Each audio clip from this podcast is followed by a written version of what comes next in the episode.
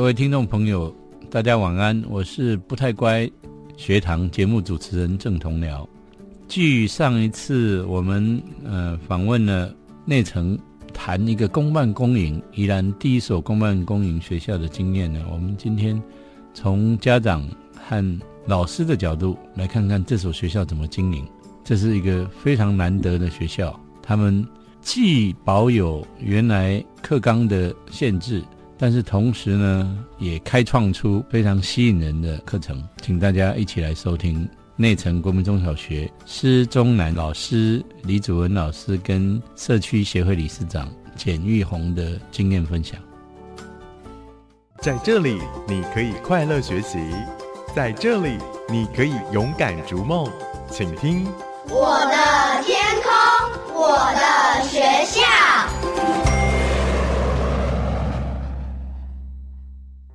各位听众朋友，大家好，欢迎大家收听不太乖学堂，我是节目主持人郑同僚。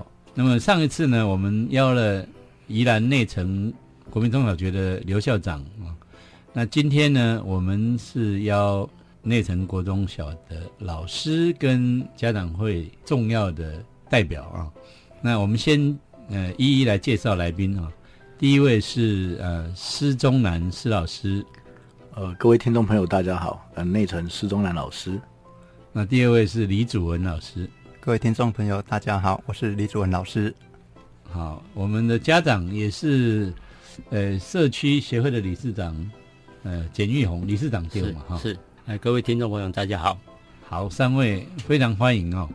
理事长，先从您请教起哈，因为上一次我们在呃刘校长访问的时候，他很称赞你，也也认为你是重要的推手，然后是一个呃传火的人，是，好不敢不敢。对对，你是不是看到我们的教育，看到你的故乡这样火很大，是，所以传的 传的火，能不能稍微说一下你这个过程？是是是，呃，当然可能应该就是火很大了。对，没有，其实呃，在。我我记得我在九十六年的时候，其实因为我九十三年就担任了内城原本的内城国小的家长会会长，然后到了九十六年又担任了呃另外一所荣源国中的家长会会长。嗯，那当然现在内城国中小就是由这两所学校去合并完成的啦。那其实当时看到了危机，其实有好几个点。第一个点当然在于呃在地的家长。对于在地的教育的不信任，哦这件事情，哦那让百分之五十的大部分都往外面去就读，留下来愿意在地就读的，其实呃剩下不到一半哈。哦，那第二个部分，其实再来就是说，呃，元山乡其实有十一所的国中小，嗯，但是呃剩下三间没有改建，那其中两间就是在内城。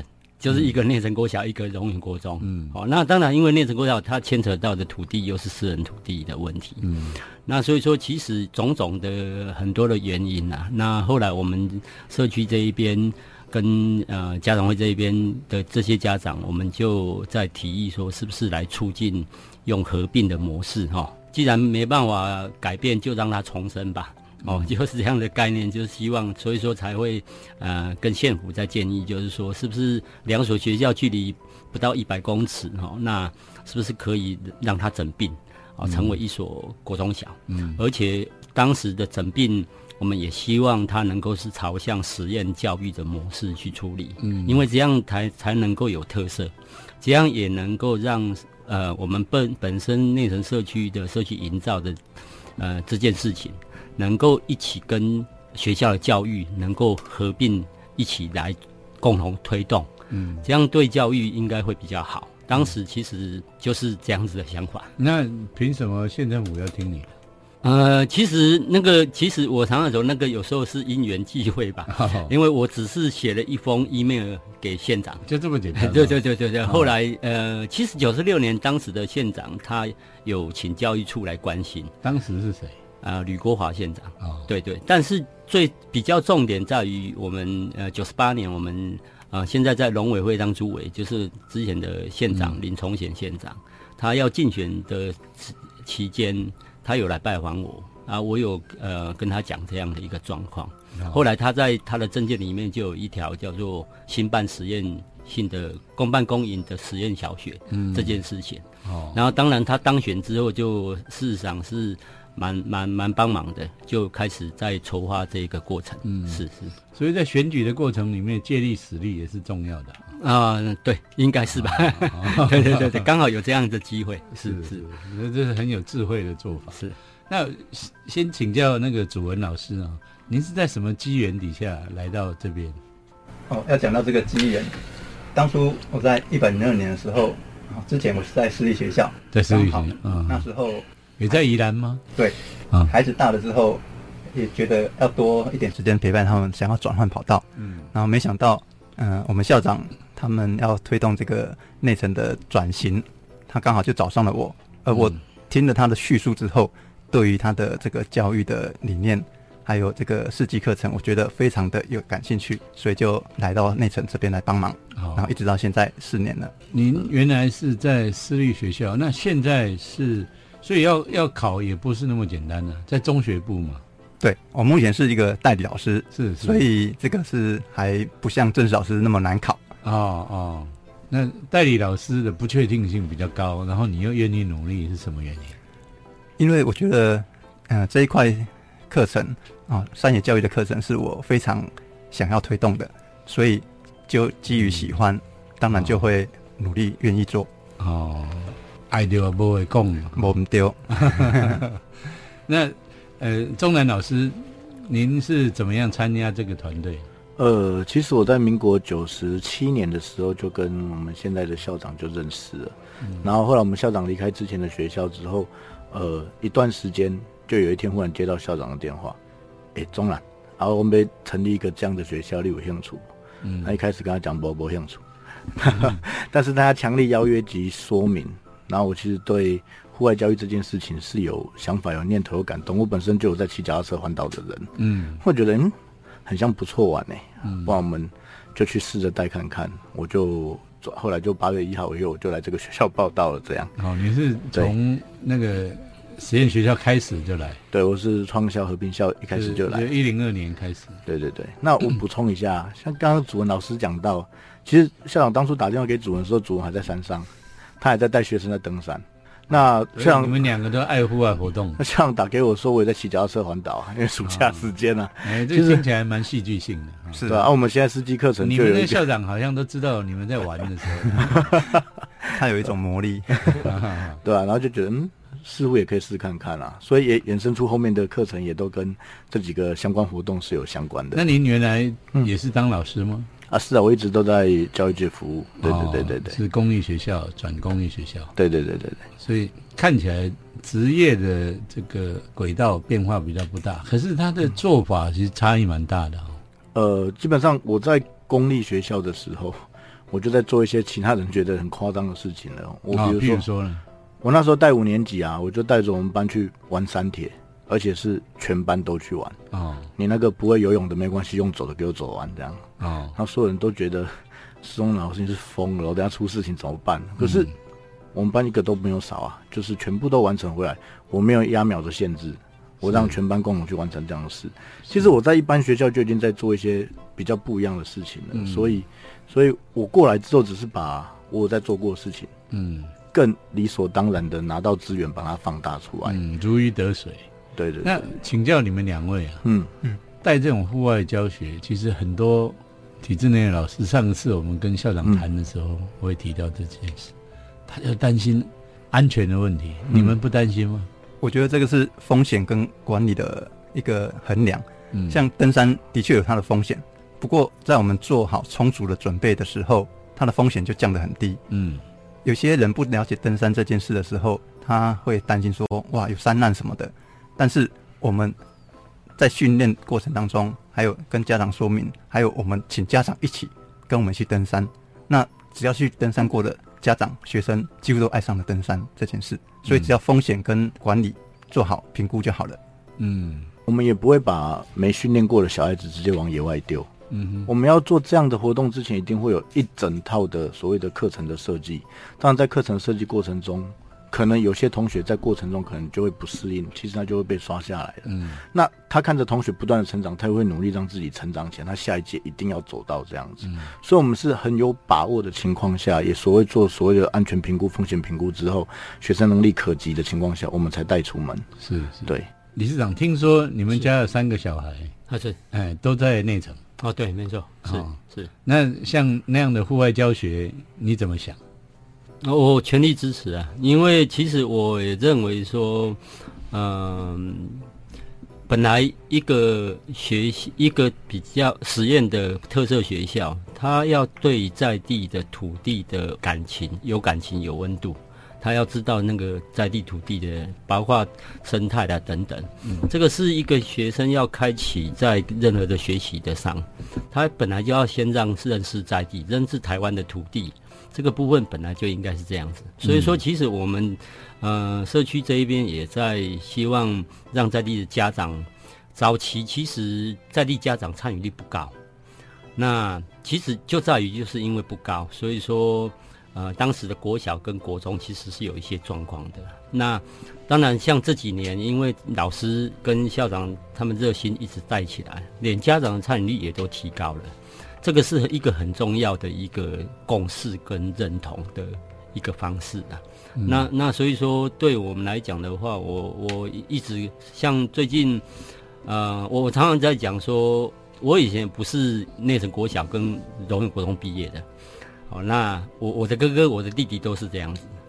但是我选择会让三个小朋友留下来，是因为我本来本来就是认为说要支持在地啊，这个支持不管是在教育上、文化上、社社区营造上，呃，都是都是必须要有在地认同的这件事情要出现啊。嗯，那你怎么样去协助学校，让社区比较愿意投入？嗯，协助哦，其实我就呃，像学校里面有有一些比较呃特色课程，譬如说实农教育啊等等的这些项目嘛。那当然，呃我常常讲，老师并不是万能的，他不是可能说包括说，诶，可能下田种田等等的话，他都会嘛。那当然就必须要有在地的家长合作配合，对对对，进场。哦，那甚至于有老农，曾经我去找了一个老农啊，我别尬车啊。但是我重点在于说，你不会教没关系，但是你有专业知识啊。是，你进来之后，我们会协助你怎么去教啊。对，然后就让他变成是一个，呃，他是一个主教。呃，所以说在地其实有，我常常讲说，在地很多的人，他叫做百工。嗯，百工他其实都有一些专业知识，如果能够善用在地的这些人人才来参与社学校的一些教育事务的话，其实学校很多的教学是可以有亮点的。哦，这个这个是其实是是在教育上是可以去突破的，很重要对哈，但是我们一直被没错一直忽略。对，白工它本来就是一个很重要、很重要的一个，就像上了高中之后，不可能学生全部都读高中嘛，他有的会读读高职、高商啊，甚至有有有有有海事，然后等等等。那学生他本来就有各方面发展的倾向的东西，其实本来就可以在国小、国中的这个阶段，让他慢慢去培育他的那种倾向。是嗯，你三个孩子，是呃，现在大的几岁？哦，大的二十二十二。所以他不是在做实验之后还没有，还没有。对，那老二。老二的话，他也还没。也也也没有对经历过，好，老三才老三才。好。那对。你们作为一个家长哈，是。因为理念归理念嘛哈，嗯孩子每天还是活生生的受了这个教育回来。是，你你看他们，这个小孩现在是国中二年级，没有，现在已经今年要读高一，啊，今年要毕业了嘛？毕业毕业毕业。对，好那你你这几年的时间，四年是。四年的时间，对你看他有什么变化？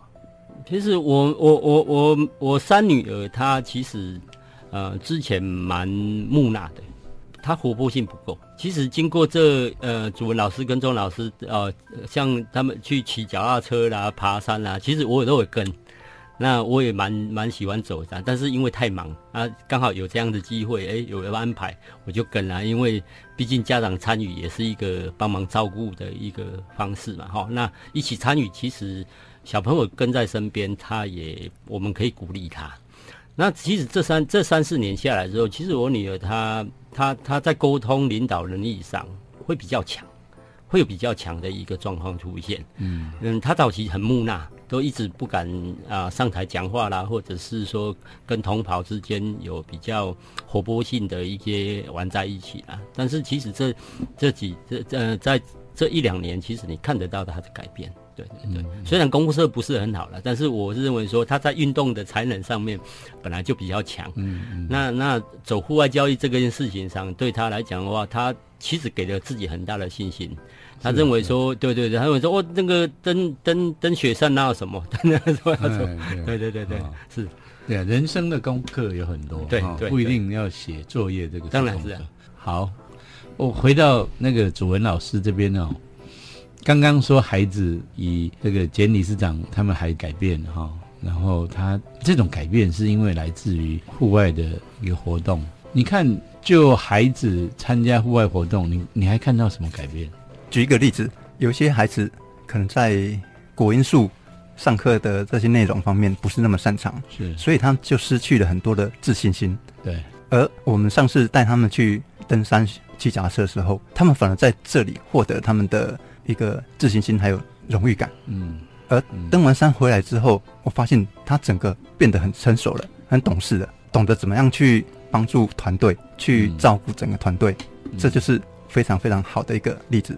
嗯他可能在课堂上失去信心，而从这些活动找回了他自己。嗯，这个很很好。那有没有低年级的 case 呢？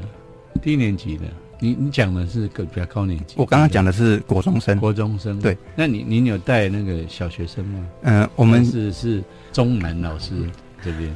呃，我举一个例子好了，我们到了冬季的课程目标是，因为我们有四季活动，到冬季的课程目标是单车活动。当我当初把计划写出来的时候，所有老师都带着质疑。我低年级一年级的小朋友一天要骑完五十七公里的脚踏车，嗯一年级的脚踏车轮胎很小，那个骑五十七公里不是大人的五十七公里，嗯，所有人都觉得你这个目标被定得太遥远一点。那骑几天？一天呢、啊，早上八点准时出发，四点我就要让他们回来放学。啊，家长们全部都呃也也家长们会跟在旁边看，这样我不给予家长做任何的支援小孩子的动作。嘿，结果当天全部的学生都回来了。嗯，那参与度我们的目标是一个都不能少的情况下，那时候的一二年级几乎是全部都下。今年的登山活动上烘炉第三，几乎是一二年级全部都下。嗯有更多更多的家长，不管是外来的还是在地的，愿意把学生送进来。那学生的自我成长，他们学到什么？自我相信。一个小一的敢跟任何一个大人讲说骑五十四公里、五十七公里，嗯，还好啊。这这是不可思议的事情。可是我们的学生可以很大声的讲出这样的话，那就是一种自信、一种成长、一种相信。我觉得相信很重要。嗯，对，嗯，让孩子相信自己哈。嗯，没错，那他们在呃课业上面，两位的课程有参与吗？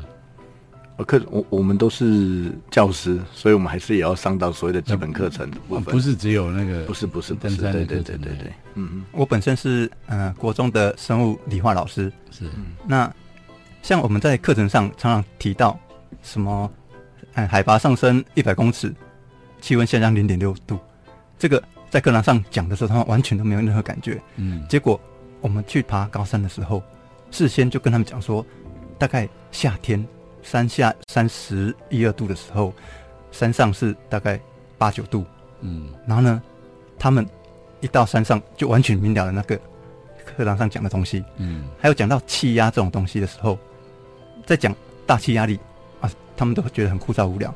结果呢，我们一上山买了一些零食什么，上去之后整个都鼓起来了，然后就可以开始跟他们讲这是什么原理，他们亲身看到，然后就很很容易应用到日常生活上。我觉得这是对他们这个这个课程上的一个很大的一个帮助。嗯嗯我们除了单车跟登山之外，比如说我们有溯溪跟泛舟。嗯那我在六年级的自然课本在跟学生讲凹凸案的时候，一边是侵蚀，一边是堆积。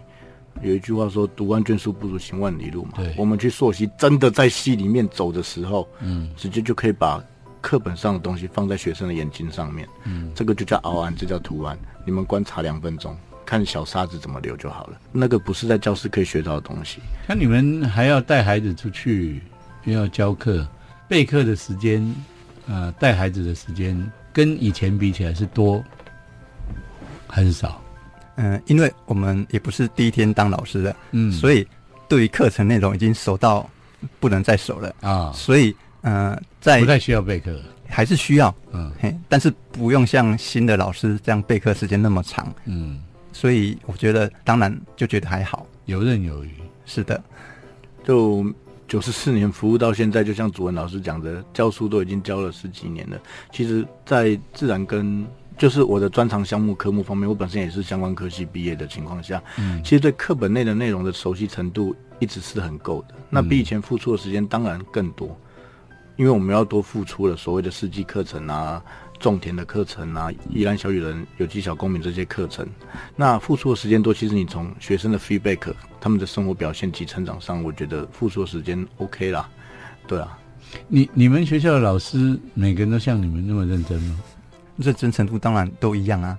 都一样啊。不过有些老师不一定对于四季课程有那么的有兴趣，那这是每个老师的选择。嗯而且我们每个老师也会依照自己的专长项目去，像我我比较熟悉某项课程，我在那边的参与度本来就会比较高。是我们老师有人他是学译文的，当我在带着学生下田种田的时候，他就很自然的教学生把斗笠做彩绘。嗯，他在这个课程上也有他的专业的付出，所以我觉得我们老师每个都做的还蛮开心的。我记得上次刘校长是说老师大部分就是有选的嘛，哈，选过了，所以这算是蛮幸运的，对不对？理事长，是。那在这个过程里面，学校改变的过程里面，是。你能不能教一教别的社区的人哈、嗯。到底怎么样去帮助一个学校转型？以你们内层的经验来说，因为目前为止听起来是一个相当不错的例子，是哦因为外面的人进来，嗯，还蛮多的，对将近一百个孩子嘛。对对那这个光这个就是很重要的指标，用是人们为了教育是用脚投票了，是，社区的角色是很重要。对，没错。如果整理一下你们这边的经验哦，你可以跟其他的社区有什么建议？其实它本来就是一种由下而上一种一一种共识，嗯。所以说本身它那个在地的社区营造那种的共识是非常重要的啦。嗯。当时我在推动的时候，其实社区里面反弹声音其实是没有，那那支持声音，支持声音其实也不会很大，哦，应该是说他本来就在建立这种信任关系啊。因为我我操作社区，我九十三年就开始操作了，所以说我我花了四五年时间，其实让社区居民知道很多东西是必须要去推动、要去改革的。所以说他们其实站在后面是蛮支持我在推动这个些项目啊。那当然，因为我身兼社区的业务，所以说对社区居民的需求性就会比较知道。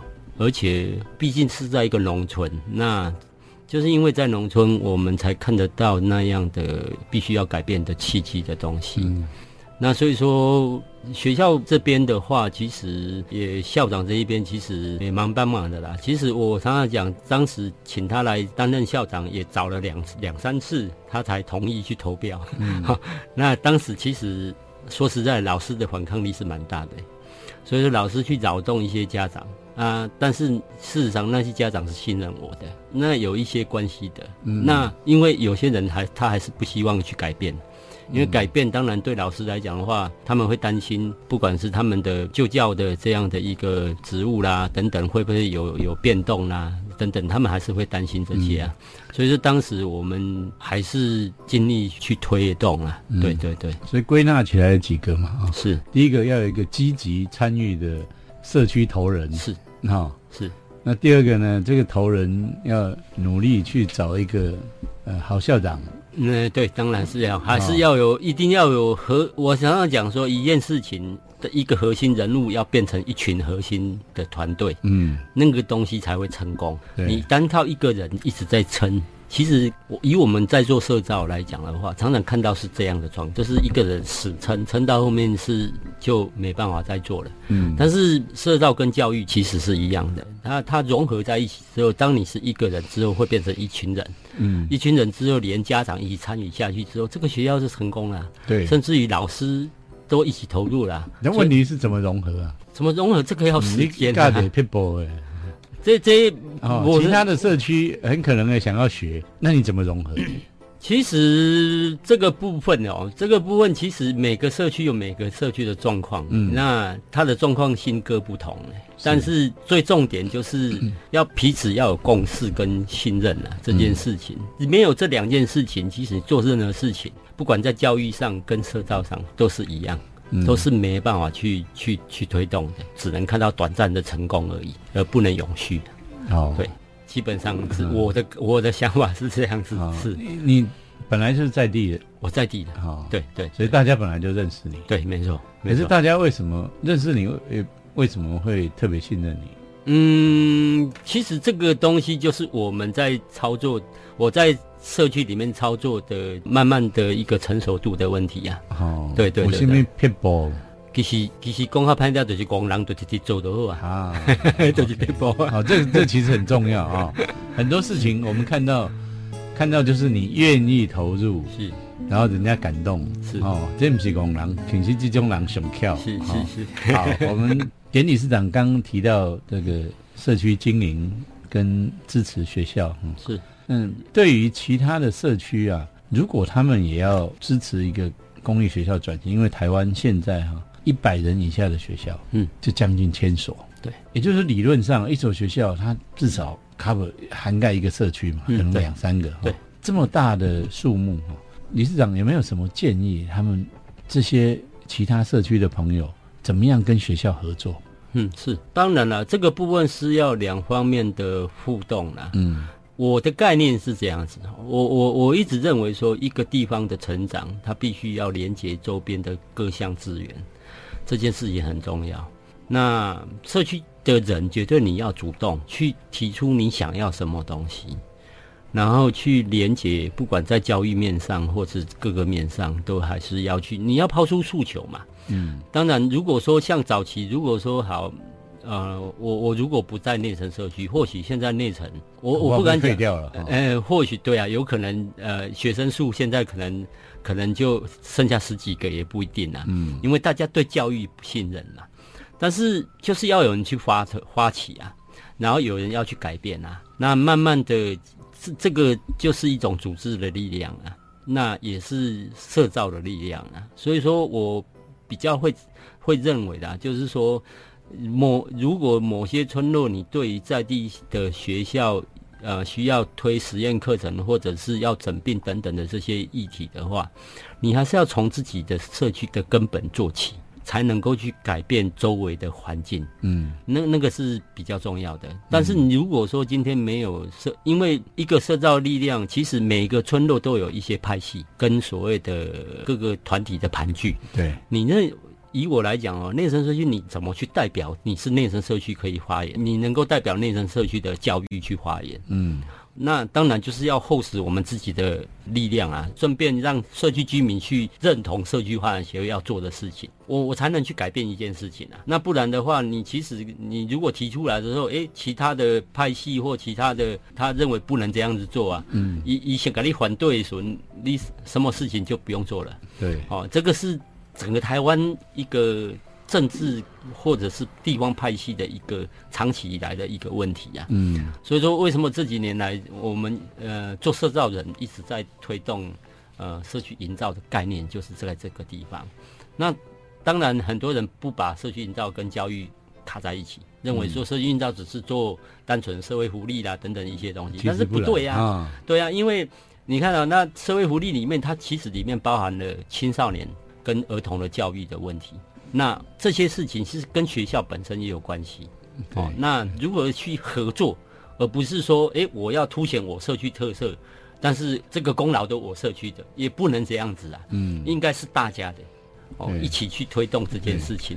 而且教育这样才有可能扎根在社区。对对对对对。嗯，我们其实希望比较乡村的学校，不要老是自认为自己是偏乡，要向都会看，没错，而是在地乡村本身就有很多很好的东西。对对看出去青山绿水，其实都是很好的教材。对，嗯，每一个孩子，校长上次说的百工啊、嗯每一个人扮演不同角色、不同的行业，其实都很好。所以社区调在信头调聊在在很重要。对对对，那学校才有一个很坚实的靠山。对所以我觉得内层社区的这样的一个努力，我觉得很重要。是嗯，是，请你那个继续给大家一些这个支持，哦当然还有成功经验的 一个呃介绍哈。那、哦我们回到刚刚祖文老师这边哦，你们现在参与了一段时间了，四年了，那你觉得内层还有什么需要改善的吗？改善的不一定就是差啦，我觉得我们目前也许可以在参与的或者是结构课程结构可以再更大一点。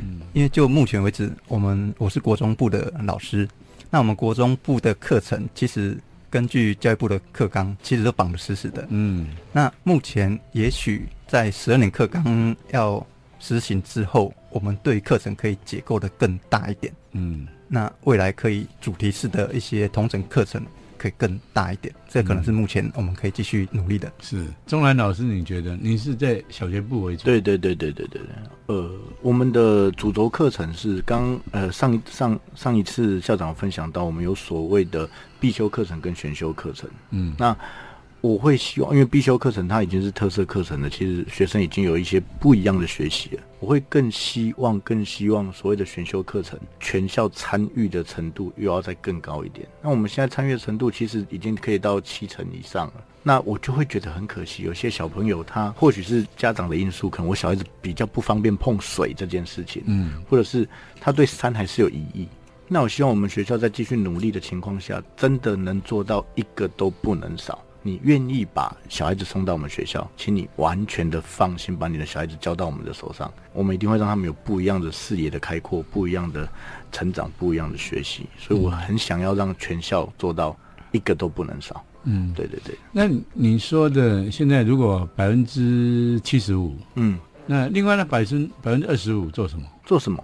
呃，我们的主题课程，主题课程，比如说我今天把学生，今天就是低年级单车挑战，呃，今天是低年级单车挑战日，班上我拉出去了，嗯。可能班上剩五个，那其实这五个我们也不希望他们没有得到东西，所以我们相对的让他认识脚踏车的结构，或者是甚至让他在校内做简单的骑乘，我们也会为他们设计的部分在校内的课程，但我我就会觉得这很可惜啊，你明明是有能力出去的，你就是在愿意更踏出一步。比如说登山好了，他可能没有办法去跟我们爬到爬到红炉第三，以低年级目标来说好了，嗯那最起码你把内层的山都爬过，嗯对我们还是为了他们设计的这一些，但我希望这些能够更鼓起他的勇气，鼓起家长们的勇气。嗯 OK，我们下次去试看看。嗯那泛舟溯溪也一样，我们学校旁边就有溪流，我让他踏踏水嘛。如果妈妈不放心的话，我们社区也有涌泉，到脚踝的涌泉，到膝盖的涌泉，踏踏水，我们就让他尝试尝试，下一次